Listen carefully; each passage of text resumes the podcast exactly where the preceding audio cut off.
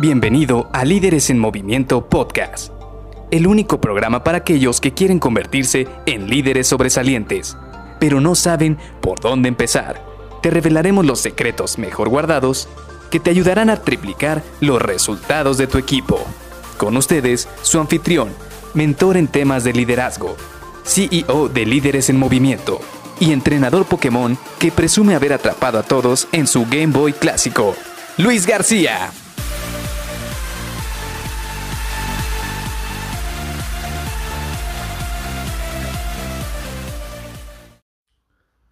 Mira, si ponemos la información de esta manera y ejecutamos este comando en este software, vamos a poder ver el estado actual del proyecto.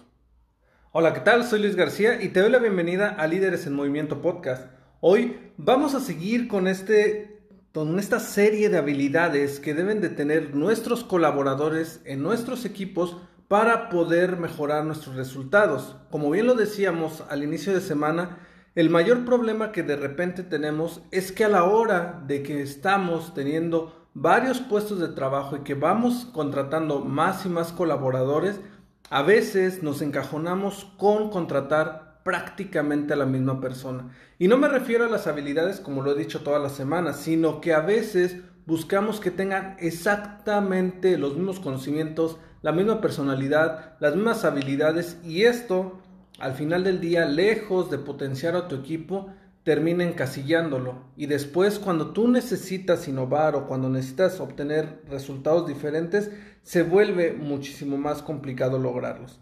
Hoy vamos a platicar de uno de los tipos de personalidad que me gusta bastante, que es el del especialista. ¿Y por qué me gusta bastante? Porque muchas veces nos hemos encontrado con este tipo de colaborador que pareciera que saca todas y cada una de las actividades que tenemos por enfrente, por muy complicadas que sean. Como que domina un software, domina una actividad, domina un programa, domina eh, algún, eh, algún proceso, alguna metodología y pareciera que es el experto en muchísimas o algunas muy específicas de conocimientos que desempeña dentro de su puesto.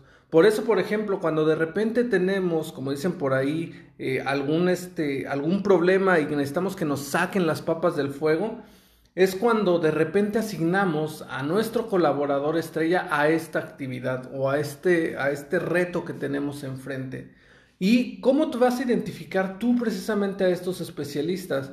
A mí lo que más me gusta hacer para poder identificar los especialistas o las personas que mejor se desempeñan en alguna actividad son precisamente las matrices de habilidades.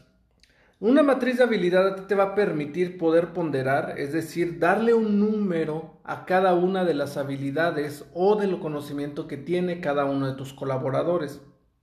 A mí, por ejemplo, me gusta separarlo en dos tipos diferentes. Primero, las habilidades suaves, que son las, las interpersonales, como el de comunicación, liderazgo, saber delegar, saber negociar, ser creativo, pensar diferente, el poder este, incentivar a las demás personas para lograr objetivos. Este tipo de habilidades que nosotros las vemos como interpersonales. Y segundo, lo que también se conoce por ahí como las habilidades duras o las de conocimiento específico. Por ejemplo, que si es muy bueno en un software, que si es muy bueno en un proceso, que si es muy bueno en alguna en cálculo, por ejemplo, financieros, en ejecutar algún este algún balance de resultados, no sé, todo este tipo de habilidades duras o específicas de su puesto y al tener esta matriz de habilidades vamos a poderle dar cierto número o cierta calificación a cada uno de nuestros colaboradores. Ojo, no se trata simple y sencillamente de decir, bueno, yo creo que él tiene un 5 y él tiene un 7 y él tiene un 8. No, porque esta matriz te tiene que servir a ti para poder evaluar cómo está tu equipo. Así que trata de ser lo más honesto posible. Y ojo, si quieres ser aún más específico, yo te recomendaría que evalúes en base a algún estándar. Es decir, decir, si mi colaborador resuelve 3 a 5 retos de manufactura a la semana, entonces es un nivel experto, si resuelve 2 es un nivel medio, si resuelve 1 es un nivel principiante, por decir algún este indicador. pero tú tienes que encontrar cada uno de tus indicadores para evaluar el desempeño y las habilidades de cada uno de ellos. Una vez ya que tienes esta matriz de habilidades, definitivamente tienes que evaluar su desempeño.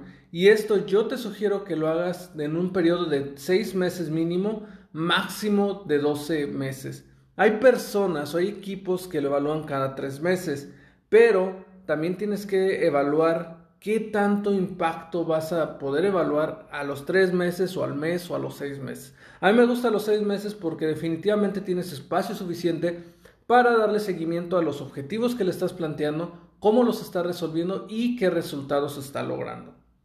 Y por último, algo que te va a ayudar bastante para identificar a estos especialistas son las evaluaciones 360. Poder saber cómo ven otros colaboradores de otros equipos, incluso tus clientes o tus proveedores de servicio, evaluar cómo, cómo ven que se desempeña tu colaborador. Y de esta manera vas a tener una visión completa de las habilidades y el nivel de habilidades que tiene cada uno de tus, de tus colaboradores. Ahora, ¿qué hay con este tema de los especialistas? Definitivamente, si es un especialista en algún tema específico, digamos la automatización, diseño de empaques, en hacer estado en balances financieros, en prospectar clientes, si es muy bueno en una habilidad específica, difícilmente o muy complicadamente va a ser en alguna otra habilidad.